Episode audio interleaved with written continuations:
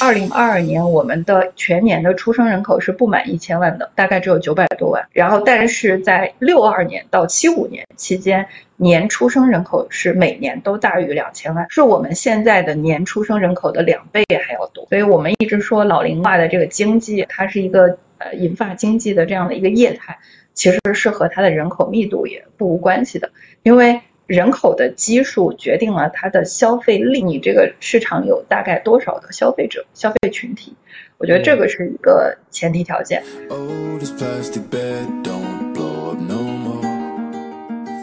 拿那个老年人通常会用的老花镜，它其实已经升级了很多种形态了。但是你但凡看到一个城市的老年人佩戴，他从一个手机的这个贝壳。就背面的那个壳里面打开一个盖儿，拿出一个像纸片一样的老花镜，在公交车上戴上，然后开始看手机的时候，你就意识到这种新品类其实也在贴合老年人的使用动线去做一些产品升级，因为它放在手机贝壳的那个盖儿里面，就某种意义上是轻便了啊，所以老年人也会对自己呃这种没见过的，但是自己常用的品类的创新品类，我们叫新奇特的品类有一些偏爱。也也有点那种赶时髦的呃这种意思在。大家好，我是解说咨询的创始人张扬，欢迎来到我的播客张扬聊品牌。这是一档聚焦探讨消费品品牌数字化定位、营销及管理的栏目，通过对谈消费品领域的资深专家，揭秘消费品品牌成功的底层奥秘。本期内容是时尚健康记者就银发经济的话题对我做的一次专访，主要聊到了五十到六十岁人群的消费偏好及特征，欢迎大家收听。另外，在这里插播一则小广告：结束打磨了三年的数字革命模型体验课，刚刚在视频号小店发布了。在品牌定位、营销及管理方面需要帮助的朋友，可以戳 Show Notes 里面的二维码了解课程详情。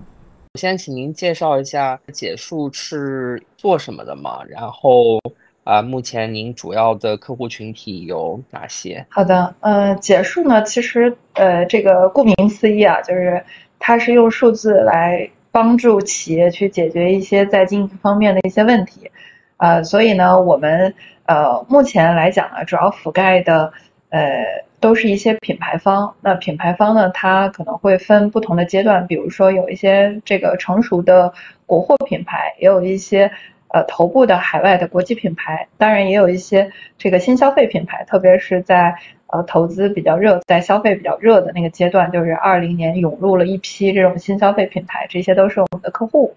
呃，我们的这个咨询的。呃，内容或者是我们咨询的服务里面呢，主要是围绕三个板块，也是对于企业来讲呢，就是特别重要的三个经营的板块。一个呢是产品，啊，就是在选赛道，然后做产品孵化、定位，然后定价格带，以及这个呃产品的功效啊、卖点啊，啊，就是一些呃人无我有啊，人有我优的。呃，一些差异化的特征等等啊，这些都是产品维度的，呃，然后再来到这个营销维度的，因为现在都知道这个流量分散了嘛，分散之后呢，这个对于一个品牌来讲，就是如果是只擅长在一个单一渠道或者单一平台上去做曝光，那肯定对于品牌的它未来的声量和成长是有很大的局限性的。所以呢，我们的特征呢，就是从数据，因为数据在平台和平台之间并没有打通。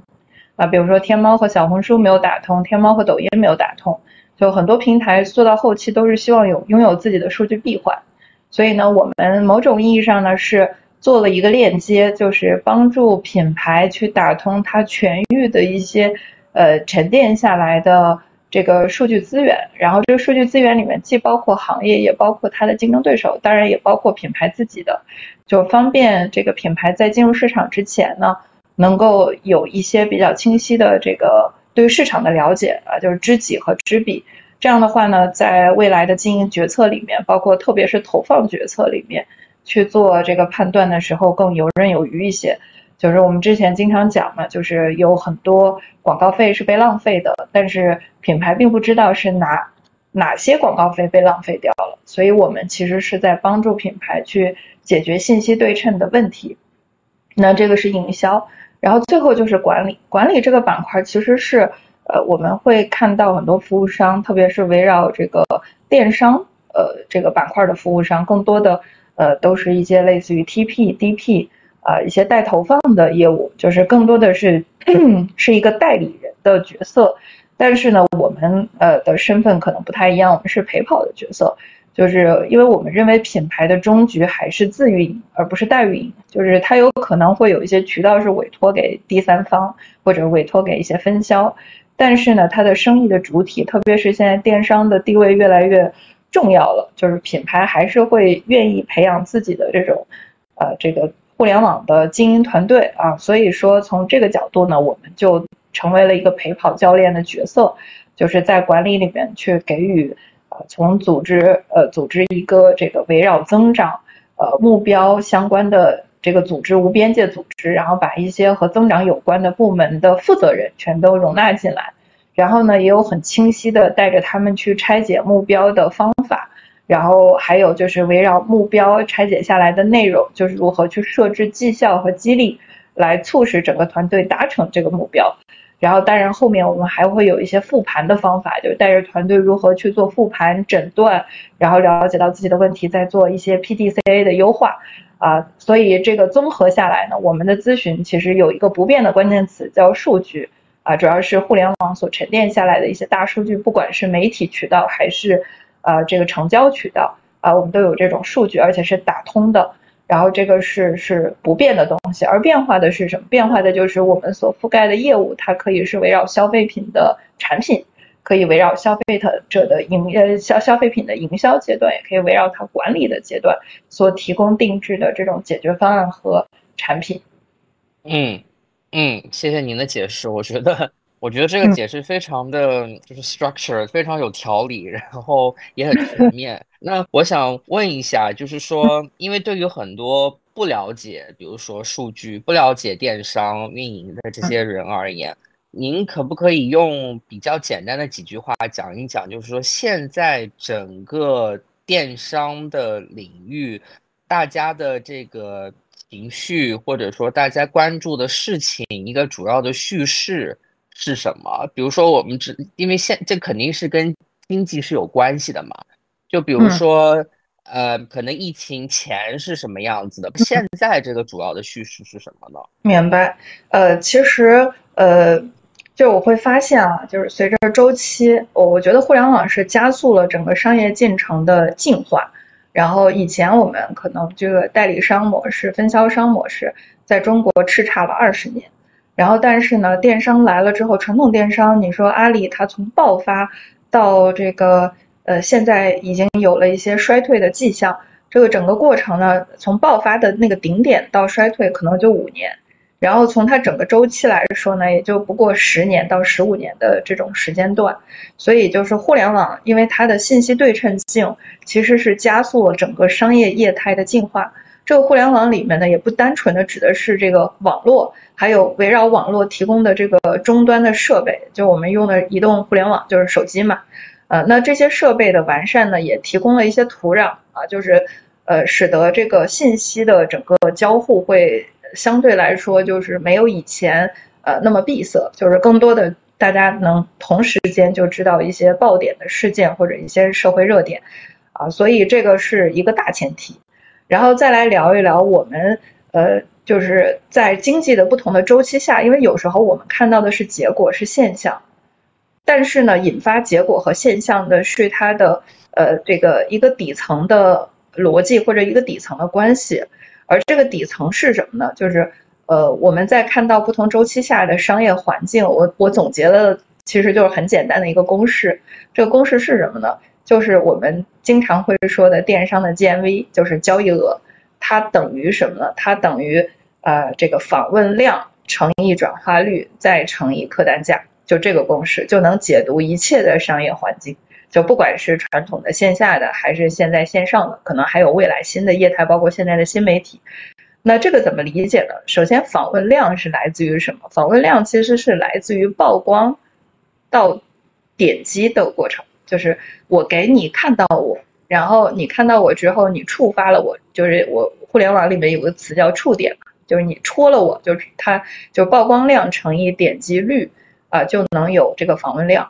所以这个企业呢，它不断的在提高两个指标，第一个指标呢就是让更多的人看得到我，然后第二个呢是提高自己内容的质量，比如说我广告的质量，然后我广告的这个位置，然后触发更多的人点击我。因为这两个指标一旦合并，它引发的就是有更多的人去访问它。其实这放在线下的业态是什么呢？我在万达的商场里面的入口处，就流量最大的地方，我开了一家店，某种意义上就保障了它的曝光。然后我在店的门口呢竖一个牌子，叫“今天第一天买一送一”，那其实提高的就是我的点击，就是进店的数量、进店的比例。所以这个互联网其实和线下的经济，它的整个流程、它的整个漏斗逻辑是一样的。那第一层漏斗呢，一定是流量啊，流量经济不仅仅是互联网的术语，它其实也是属于所有商业体系的术语。酒香也怕巷子深，那为什么怕巷子深呢？就是怕流量少嘛。所以这是第一层，第二层呢就是转化率。所有的广告或者是我们看到的所有的曝光，所有的有意为之，都是为了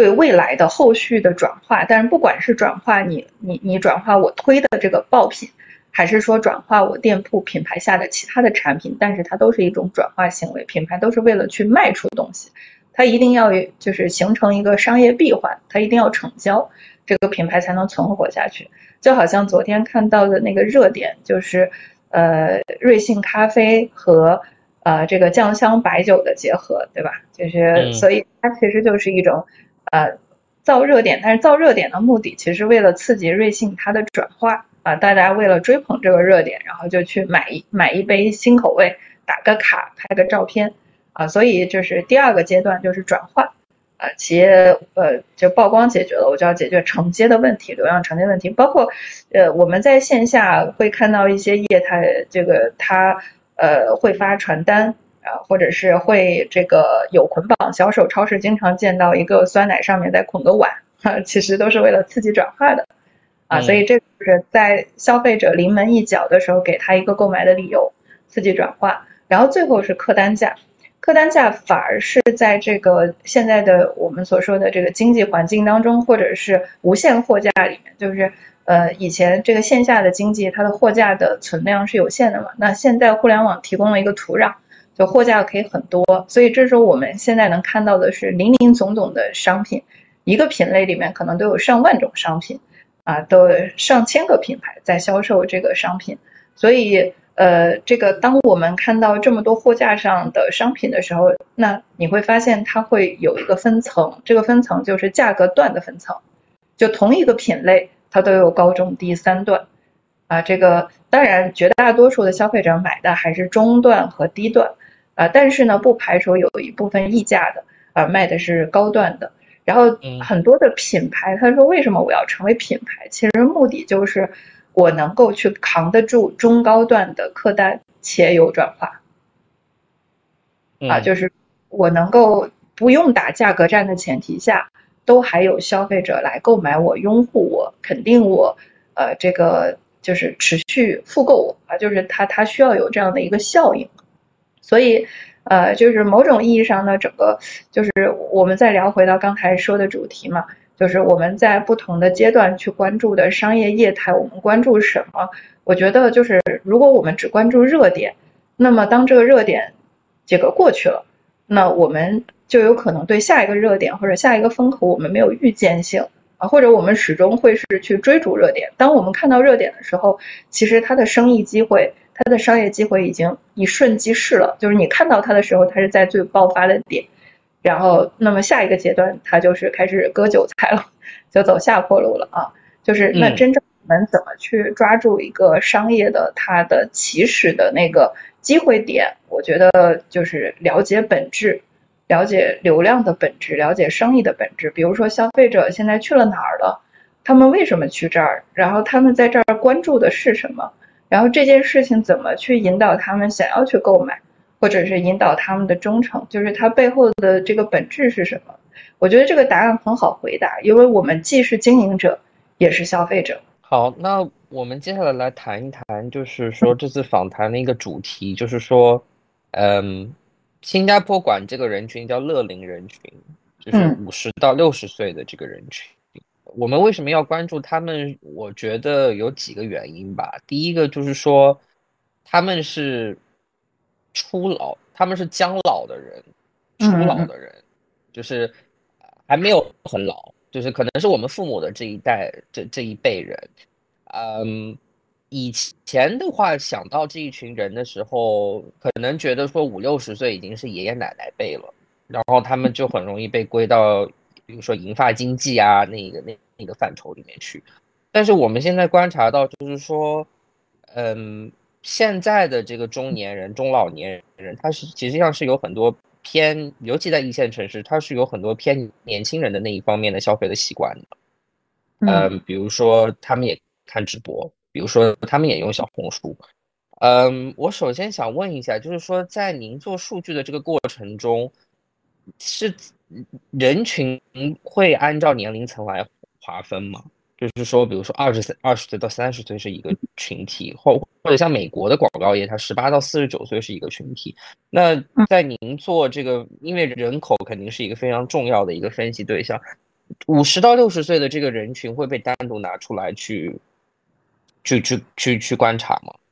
嗯，OK，这是一个很好的问题啊。就通常我们所所说的这个代际。很多时候的代际都是以十年为单位统计代际，比如说八零后、九零后、零零后，就大家会用这个来贴标签。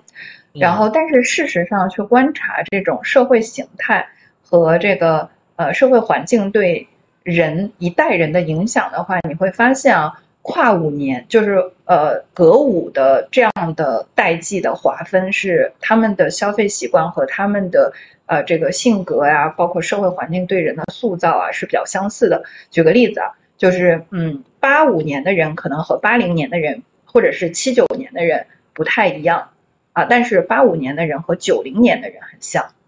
甚至是九一九二，也就是说，它是跨五是指的是八五到九五，然后九五到零五，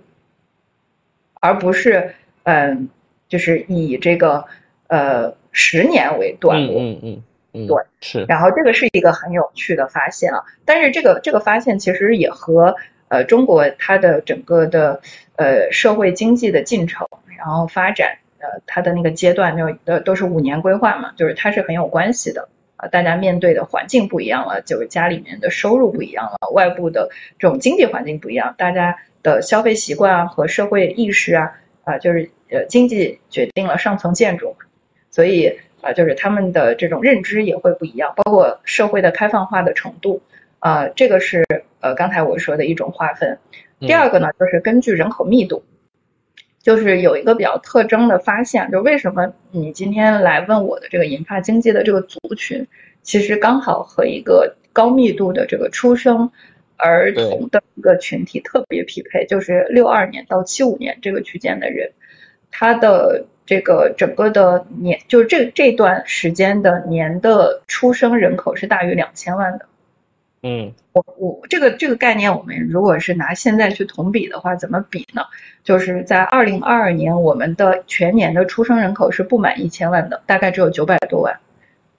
然后，但是在六二年到七五年期间，年出生人口是每年都大于两千万，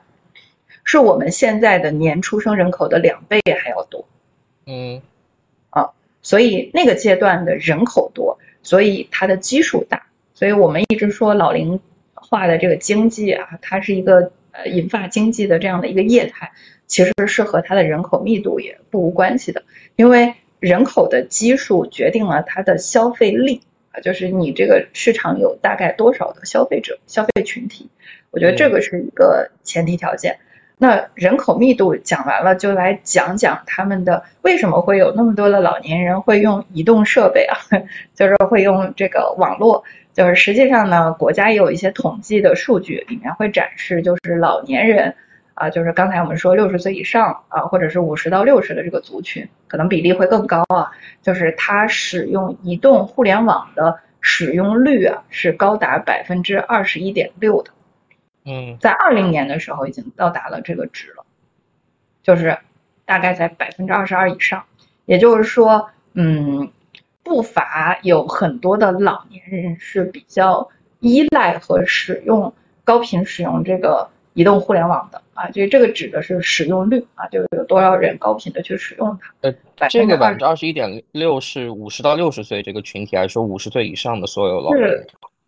呃，是六十岁以上的群体是二十一点六，对对对。OK。然后呃，六十岁以上的活跃用户的规模数应该是在呃将近六千万的样子。嗯嗯，所以呃，这个是一个非常重要的价值洼地。嗯，然后还有一个呢，我觉得也很重要，就是老龄化的占比，就是银发经济的占比，就是我指的是五十到六十区间的它的占比，其实和我们想象的不太一样，主要聚焦在一线和新一线，一线城市和新一线城市都是在百分之二十二以上的。然后，那么，对对，它的呃银发经济的占比，嗯嗯，然后反而是低线城市，比如说四线、五线，它可能就五线城市的老年人只占百分之七点九，然后四线城市可能只占到三十三点七，就是我们指的是五零五十到六十的这个群体。为什么展现出这样的形式？我觉得有几个，第一个就是高线城市相对来说它的社会保障比较完善，包括这个社会保障里面包括有医疗保障啊，就是寿命啊会长一点，比较长寿。然后其次就是这个呃呃一线城市呢，它整体呃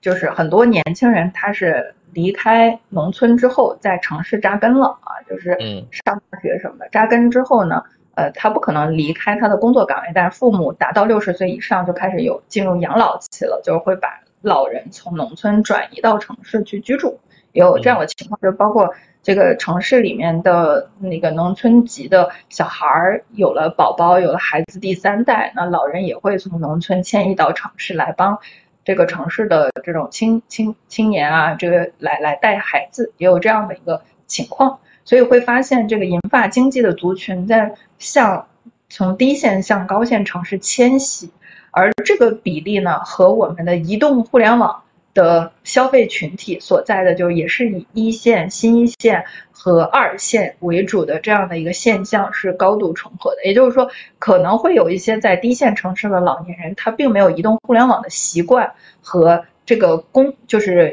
就是使用的这种频率。但是呢，到了城市他就不得不了，因为他需要面对坐公交、坐地铁，然后移动支付，然后他会。被迫被这个环境带到，然后成为了移动互联网的这种消费的群体。嗯嗯，对，社会环境也会重新改造一个人的生活习惯。对我之前还想过另外一个原因，可能是因为现在的一线和新一线城市的年轻人的生育率在降低，所以的话呢，原来的父母他承担了一个就是照顾孙辈的一个责任，但是现在可能越来越多的父母一我们父母一辈的。这些叔叔阿姨，他这个过程可能推迟，甚至就没有了。那他肯定是有更多的时间、更多的金钱和资源来投入到自己的身上的。嗯，没错。嗯，然后还有就是一些那个呃，就是他们使用 APP 的一些情况，就引发经济。我觉得比较有意思的就是，嗯。老年人普遍下载量比较大的和使用高比较高频的 APP，你猜是哪一类型的 APP？我知道有一些，比如说广场舞啊，一些图文的 APP 是很很很厉害的，是是这一类的吗？嗯，其实不是。然后老年人使用比较高频的 APP 是跟呃相册、图库和美图相关的 APP。哦，OK。嗯。嗯，那跟这件事儿有关系的链接下来的啊，就是比如说旅游出行，嗯，啊呃运动社交啊，就是这种的。所以呃，就是旅游出行的 A P P 都在所有的 A P P 里面，它能够挤到前三。旅游出行和拍摄美化这两个需求都是比较头部的需求，其中拍摄美化的需求可以在老年人里面的渗透率达到百分之三十六。嗯。嗯嗯，这个拍摄美还有这种剪辑，然后把一个图片变成一个呃小短视频的等等的，就是在老年人圈里面可以去做转发的作用，嗯，就是交的作用，对，这个挺有意思的。这个然后很像移动互联网刚刚开始的的时候，就是工具类的这种应用非常的非常流行。对对对，然后其次就是老年人在呃这个关注的，嗯，我们叫软件吧，也是 A P P，呃，就是普遍都会关注短视频啊，就是短视频的下载量还比较大的，其中抖音的下载量是最大的，就是有五成的老年人可能都会下载抖音，其次就是快手，百分之三十会有快手，啊，所以在这个。就是老年人的短视频的这种偏好，那当然有一部分会看这个呃视频号啊，但是视频号主要也是在二零年，呃，应该算是二三年之后吧，就是开始呃去去把发展大大大力的发展蝴蝶号的时候，才有了这个土壤啊，就是相对比呃抖音、快手都要慢一些，但是视频号的增量是比较呃可观的，因为它毕竟有一个社交嘛，就是它在短对微信里面去进行转发，它的。比例是比较大的，嗯嗯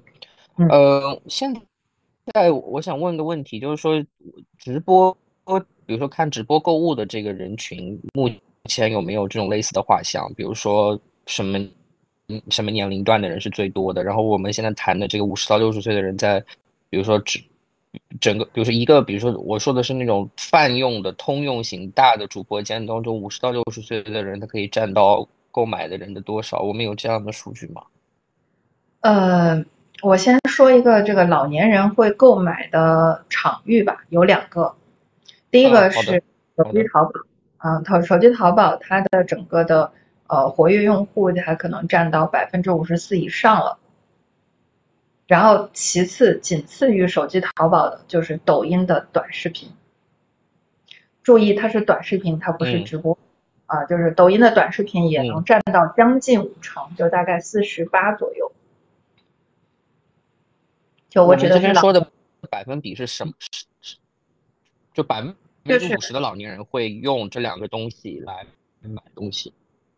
对对对，就是呃，在在会用移动互联网购物的这个群体里面，就是就是手机购物的群体里面，那有五成以上的老人。都有过手机淘宝的购买经历，然后百分之四十八左右的老年人啊，都是在抖音短视频里面也有下单的经历，但是呃，抖音直播并没有上榜，也就是说，对，就至少没有上到前十的榜单里面，也就是说明老年人在呃直播购物的场域下的比例是比较低的，或者换句话讲，就是直播核心收割的还是年轻群体。而短视频，你为什么能够有带来老年人的几种成交呢？其实也好理解，电视购物嘛。对对，嗯，短视频它有两个作用，第一个是教育的作用。哎，这个产品它是个啥？比如说厨房的场景，我先用厨这个东西刷锅，然后不粘锅等等，它会去介绍啊我使用的过程，然后无限的接近这个这个电视购物。的场景，但是为什么直播它不是这个场域呢？因为直播它核心强调的还是利益点，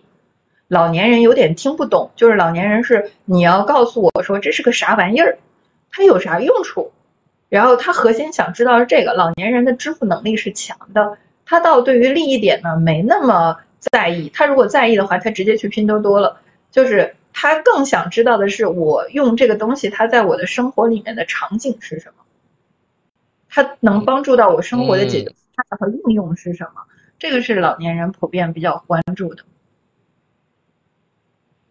所以短视频老年人的比例是大的，就是短视频成交、直播成交里面还是以这个年轻群体为主。但是不得不说啊，就是无论是呃短视频也好，直播也好，就是我们说平台的场域啊，就是电商的场域，你像抖音和天猫比起来，抖音的用户更老。我打个引号，抖音的用户更老，就是它的老年人的比例其实是比天猫老年人的比例要大的。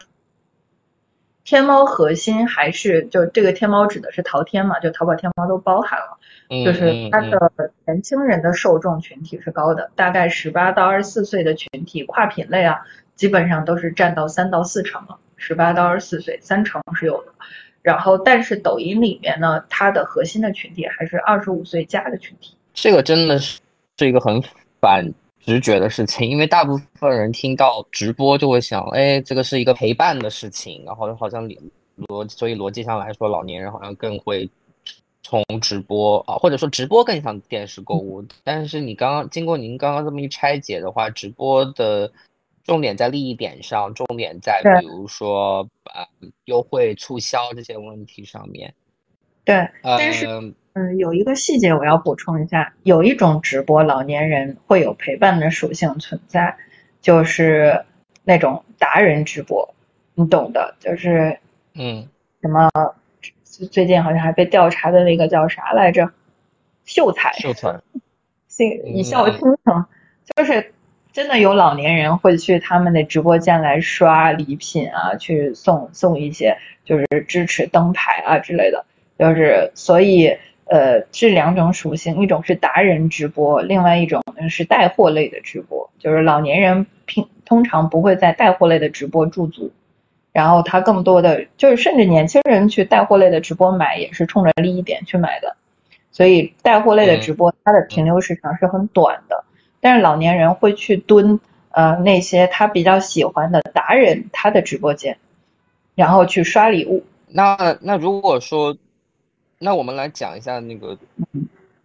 抖音短视频，通过抖音短视频来买这个东西。那这个人群他现在抖音短视频最适合的品类是什么呢？或者说老年人主要在抖音上面买些什么东西呢？嗯，其实种类都嗯。呃，比较分散了。我觉得核心还是和呃几个关呃几个有关系。第一个就是呃，它搭建的场景啊，就是这个场景是不是老年人所熟悉的场景？比如说厨房啊，比如说这个打扫卫生啊啊卧室啊收纳呀清洁啊，就是等等，老年人可能对对老年人的这个生活动线是有帮助的。然后包括嗯，在这个。一些电子类的产品的销售上，你会发现老年人会比较关注这种带有血糖的啊一些身体指标检测的呃这个呃手表啊，就类似于呃甚至呢在呃一些这个健康类的呃你说是平台也好，或者是呃就微微信上的小程序等等的，他们也会去关注一些和健康相关的一些小程序。啊，比如说掌上医生啊，就类似于这样的，就是可以在线问诊的，啊，就找到一些专家，链接到一些人，然后呃，这些都是和刚才我说的描述的那个场景是有关系的，啊，这个第一个是和呃老年人息息相关的生活相关的，他们所关关心的一些解决方案的场景，然后第二个呢就是新奇特。呃，这个地方呢，其实和年轻人是一样的，但是老年人关注的新奇特和年轻人又不一样。呃，因为老年人他通常没有人有耐心去有一个场域去跟他们做教育，但是年轻人呢会有大量的就是高高密度的信息啊，比如当下流行什么，当下网红是什么，哪个明星又又佩戴了什么，就是年轻人会比较关注潮流，但是老年人是后知后觉的。所以老年人也会这个在年轻人的生活当中得到一些呃片段的信息，然后在短视频里面获得这种习得的过程啊，就比如说啊最近有一个啊新的什么什么神器啊，他就可能会在这个抖音里面看到哦，这个是我呃孙女儿或者这个是我孩子啊，就是才用过的啊，这个短视频给我讲清楚它是什么，然后在这儿有下单，所以它是一个呃教育新品类的过程。啊，就比如说，呃，我举个例子啊，就拿那个那个很，就老年人通常会用的那个近视镜啊，那不叫近视镜，老花镜啊，就是老花镜，它其实已经升级了很多种形态了。但是你但凡看到一个城市的老年人佩戴，就他从一个手机的这个背壳，就背面的那个壳里面打开一个盖儿，然后拿出一个像纸片一样的老花镜，在公交车上戴上，然后开始看手机的时候，你就意识到。就是这种新品类，其实也在贴合老年人的使用动线去做一些产品升级，因为它放在那个手机贝壳的那个盖儿里面，就某种意义上是轻便了嘛，就是随时可以拿着拿出来用，啊，所以老年人也会对自己呃这种没见过的，但是自己常用的品类的创新品类，我们叫新奇特的品类有一些偏爱，啊，也也有点那种赶时髦的呃这种意思在。然后再来就是呃就是类似于像二类电商的一些产品，就是嗯。像像那个今日头条，今日头条也是老年人下载率比较高的一个 app。然后，那么在今日头条里面就有这个我们刚才说的信息流电商，然后里面会有一些这个卖酒的和卖一些乳货的，还有包括一些土特产的啊，然后农产品等等啊，就是刷今日头条的时候都能刷到老年人，就是。嗯，今日头条里面的成交的逻辑是先先货后款，就是货到付款。所以对电商有怀疑的老年人，甚至在电商里面并没有下载支付的功能的，比如说没有下载支付宝、没有下载微信支付的老年人，通常会在今日头条的这种啊现在信息流里面所推送的一些农产品或者是一些。呃，食品就是在今日头条里面成交比较多的，还是一些农副产品啊，或者说一些卤味等等啊，包括酒，就这一类的产品，就是会会在这上面去下单，然后货到付款，就是用现金交易，然后甚至送货上门的，就是这种服务啊，所以。呃，这个是三种吧，我觉得是比较有老年人代表性的品类啊。当然，里面还有一些你刚才说的五十到六十岁的这个群体啊，就是他们会被线上的一些呃这种抗衰和呃就是医美偏医美的这种产品所吸引。呃，比如说之前呃有一个品牌叫肌先知，他做了一个就是呃眼霜，然后目的是为了去修复。女性在眼部的一些细纹，通常女性眼部开始出现松垮是在三十五岁以后，然后四十岁之后加剧，五十岁再往上就开始这个就比较肉眼可见的能看到老态，就眼睛变小了，其实是周围的这个胶原蛋白然后流失的造成造成的。所以你会发现抖音里面有很多针对五十岁加的老年人所提供的这种胶原蛋白修复类的一些产品，就目的是为了。抗衰、除皱、紧致啊，这三个目标，然后和呃电商里面的另外一个群体就拉开了很大的区别，呃，就是另外一个群体就是年轻人的抗初老。抗初老它核心就是呃在肤色的均匀、提亮肤色、改善整个精神状态上面，它更多的是针对色的调整，而老年人更多的是紧致。所以但凡你看到像紧致啊、紧绷或者是。淡纹就是一旦有了纹，它打的其实就是五十岁，呃或者说四十岁加的这一类的女性的需求。因为现在的女性的保养做的都比较好，一般真正能够肉眼可见的老态，通常都是在五十岁往上，甚至有一部分人五十岁以上都保保养的很好。所以就是那种人类的，还是在五十岁加的女性里面就比较普遍。就是护肤里面针对抗衰和除皱的。甚至是轻医美里面，医美里面针对抗衰和除皱的，这个也是中老年女性会比较关注的品类。我们接下来来谈谈就是服装这个事情，服饰购买这个事情。我妈今年五十八岁，她是属于五十五到六十岁这个群体的。然后她她跟我说，她说，嗯，她觉得其实变老，就像你刚刚说的，现在的人。嗯，保养啊，营养什么都很好。其实现在的六十岁跟十年前、二十年前的六十岁的女性是非常不一样的。从从她的精神到她的外貌，其实真的感觉不出来像六十岁。我不得不说，尤其是一线城市比较那个生活条件比较好的女性。但是她跟我说，她说她觉得最大的问题就是说，他觉得衣服非常难买。嗯，这件事情。他不是很多人一听到老人穿衣服，第一个想到就大码女装嘛。但是他不是，他的身材不是大码的，他其实还是挺瘦的。但是我在想的是，为什么他说衣服难买？第一个就是说，他以前习惯的是线下的那种外贸尾单的那种店，对吧？就是那这种这种衣服，其实它是没有任何品牌可言的。就像你刚刚说的，做品牌就是为了我要收一个比较高的溢价，而且我还能持续的去收。但是对于外贸尾单而言的话，这个就是说我要用最便宜的东西得到最好的料子。那我们可一看就是对于对于这个现在的商业逻辑来说，这是一个很不适配的一个一个购买的一个观一一个观点嘛。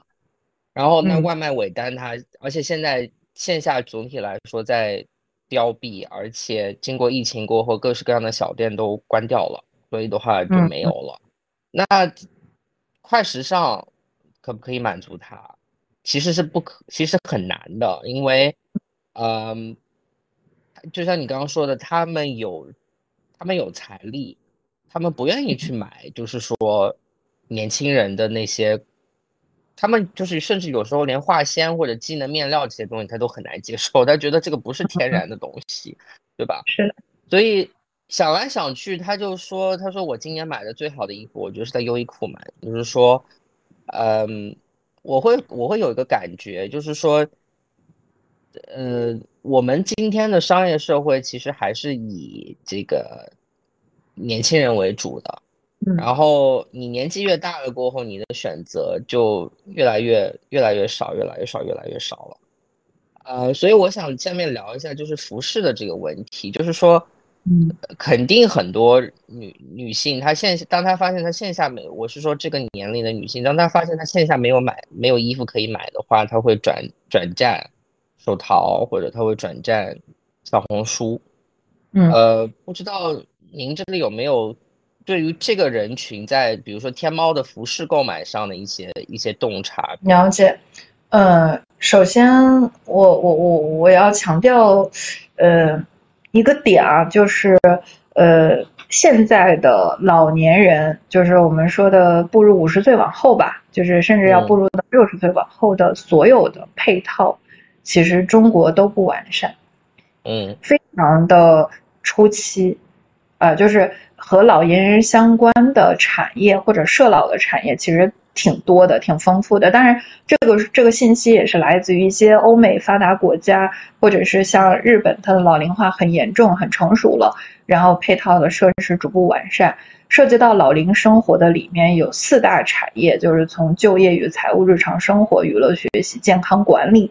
呃，都会有。呃，就是你刚才讲到的，就是日常生活这个板块。日常生活里面可能就会有这个食品类的、食品饮料类的、日化家新类的、个护美妆，还有时尚鞋服，还有科技数码，啊，然后嗯，就是等等吧，就是包括出行等等这些，可能都和日常生活有关系。所以呃，就是目前我们刚才说到的社老相关的四大产业，嗯呃都很早期。所以对于老年人来讲，我觉得现在是中国的一个拐点。就是经济拐点，就是嗯，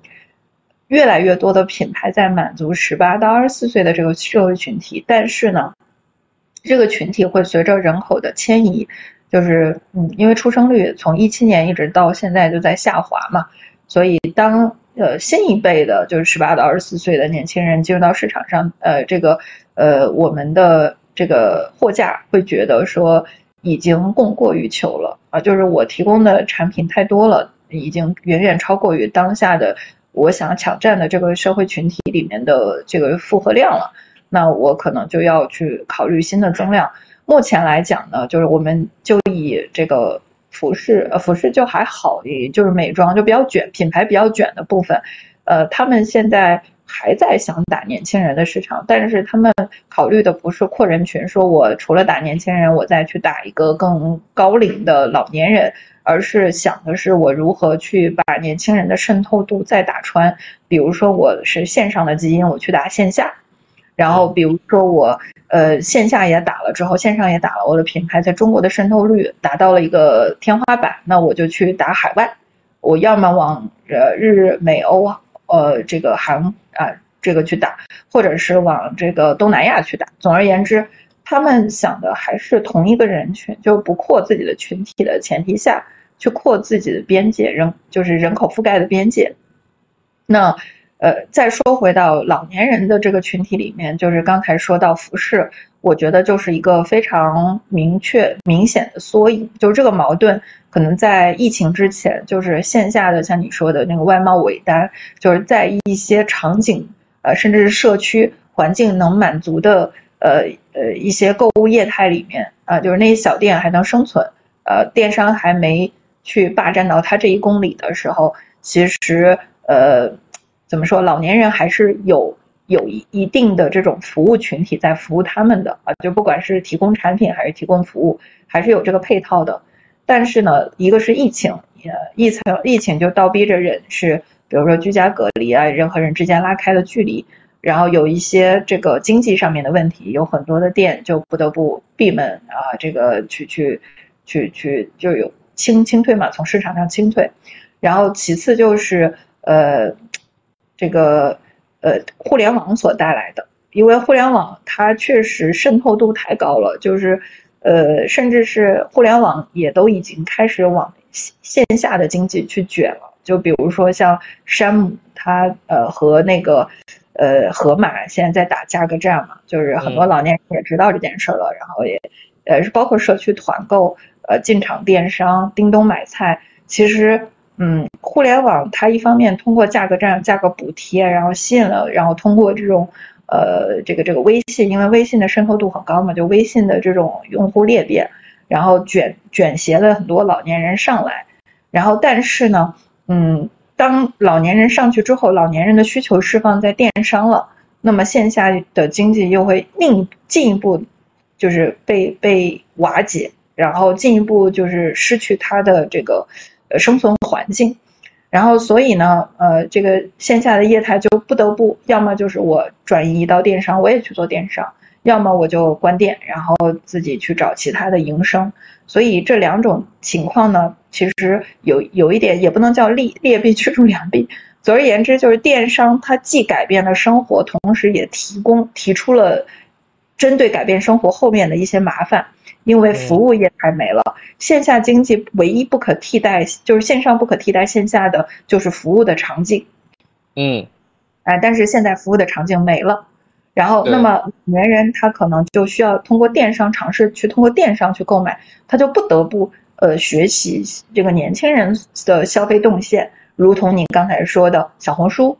啊，或者是啊去尝试去逛一些年轻人会逛的这种买手店。或者是年轻人会去逛的，像你刚才说的优衣库等等，在，快时尚的这一类的品牌，啊，所以就是，嗯，呃，简而言之吧，就是呃，年轻人烘托住整个移动互联网，然后快速的发展起来，然后移动互联网有了更强的这种助推，这个助推可能是疫情的影响，也有可能是经济的影响，就是也有可能是现在很多的工厂就是。很多海外品牌在中国建厂，建厂之后有更富裕的产能，然后释放出来，然后又进一步推动了移动互联网的发展。而这整个的发展对线下的经济无疑在效率上造成了一一一定的这种威胁，然后线下经济就退场，退场之后服务的设施会更加的不完善。嗯，哎，我觉得这是一个很好的观察，因为我刚刚想到一件事情，就是说我我当我们针对。特定的年龄人群去创业的时候，其实想的无非就是纺锤的两端两端嘛，一个是特别小的小朋友，还有一个是比较年纪大的老人。然后这两个人群，它有一个比较特殊的特征，就是像您刚刚说的，货是不够的，它的服务属性是非常强的。比如说现在，比如说现在讲，比如说那个培训业没有了过后，对吧？他们现在转卖的是那个辅导机。那其实我觉得这就是一个很典型的把服务给封装到一个货里面去给他卖的一个东西，或者说电话手表，它其实卖的其实真正卖的它是一个看护服务。那呃，现那我们可以看到，就是说在儿童的这个领域，就是说目前的这个就是说怎么在。高度度渗透的移动互联网的情况下面去继续做服务，我觉得儿童业态算是探索出了一条路。那我们下面要做的，其实说就是针对呃老年人、中老年人怎么做这件事情。因为刚刚讲的外贸尾单，其实它不光是卖货，它的服务属性是非常强的，试衣服、退换，这些都是很重，对于他们的购买的过程来说非常重要的一个部分。是的，是的，呃，所以现在，嗯，总结来看啊，就是现在银发经济存在着三个问题，就是在供需侧存在三个问题。第一个比较严重的问题是供需不平衡，供需失衡，就是我刚才讲到，呃，就是进入呃婴儿潮的这个时代，就是呃六二到呃七呃六二到七五之间的这个区间，呃每年的出生人口都是两千万，所以这个规模的老年人是大的，但是供给侧不能满足这么庞大的规模的需求，所以。这个是第一个，呃，供需失衡，就是缺少为银发经济所开发的产品、品牌和服务。然后第二个就是这是容量嘛，第二个是认知。呃，这个认知我觉得是一个很特殊的点，就是现在提供给老年人的东西，依然是你刚才说到一个很重要的点，现在的老年人和十年前的老年人是不是同一个老年人？就是他的学历。他的地域、他的经历、他的价值观啊，都有非常大的差异。然后，特别是学历这块儿，就是有特别大的差异的前提下，其实老年人他们的需求是升级的，就是我们当下面对的老年人比十年前是升级的。但是当下的供供供应侧呢，所提供的依然是有刻板认识的，忽视了他们作为升级的消费者的新型需求。足力健，比如，是的，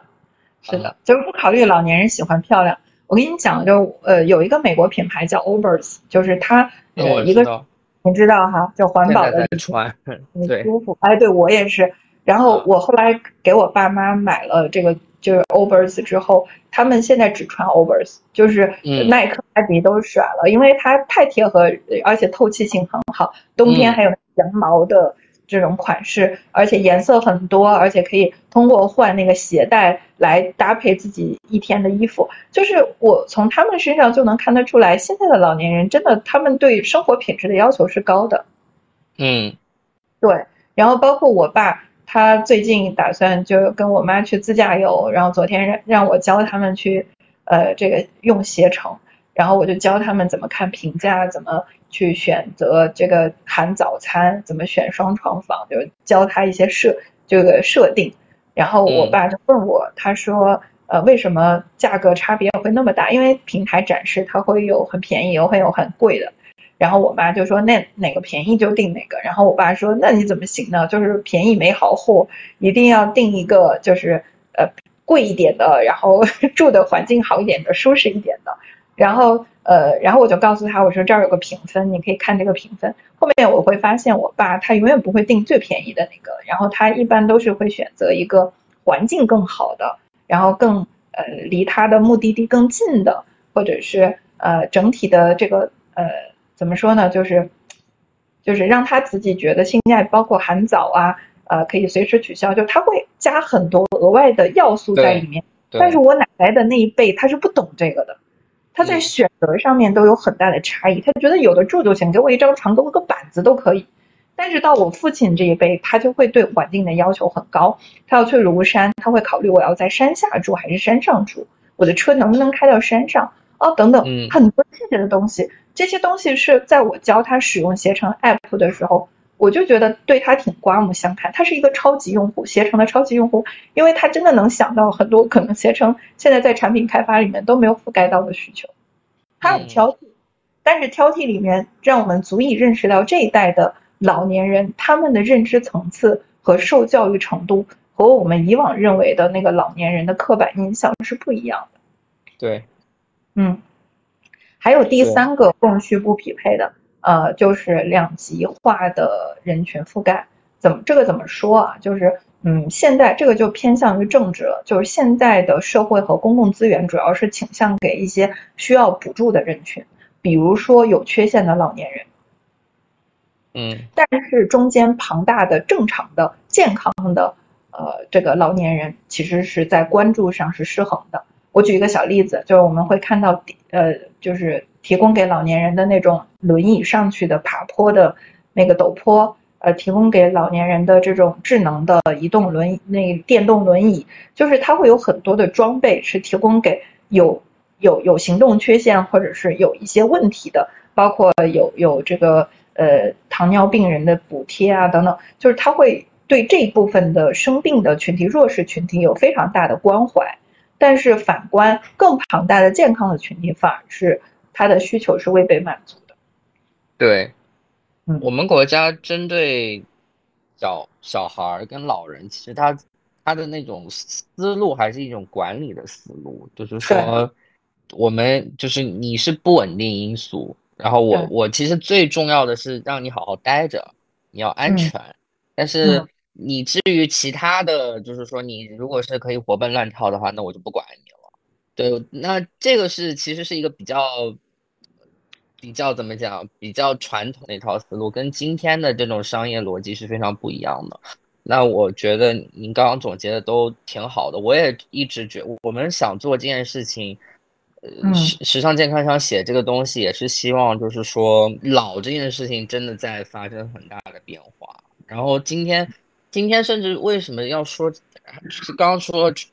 那个穿衣服对吧？吃饭其实也是的嘛。你比如说现在比较流行的口味，其实都是辣，就是辣的那种东西的。那你所以老年人出去吃饭，他其实他的选择非常非常少，但是他其实又非常需要线下的社交空间。你是如果去上海看的话，一些本帮菜的茶馆。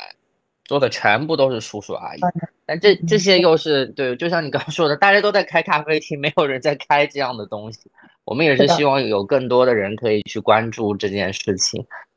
嗯，好的，我们时间差不多了，今天非常谢谢您那个接受我的采访，那个跟您聊得非常愉快。好，谢谢，谢谢，谢谢，再见。好，再见，再见。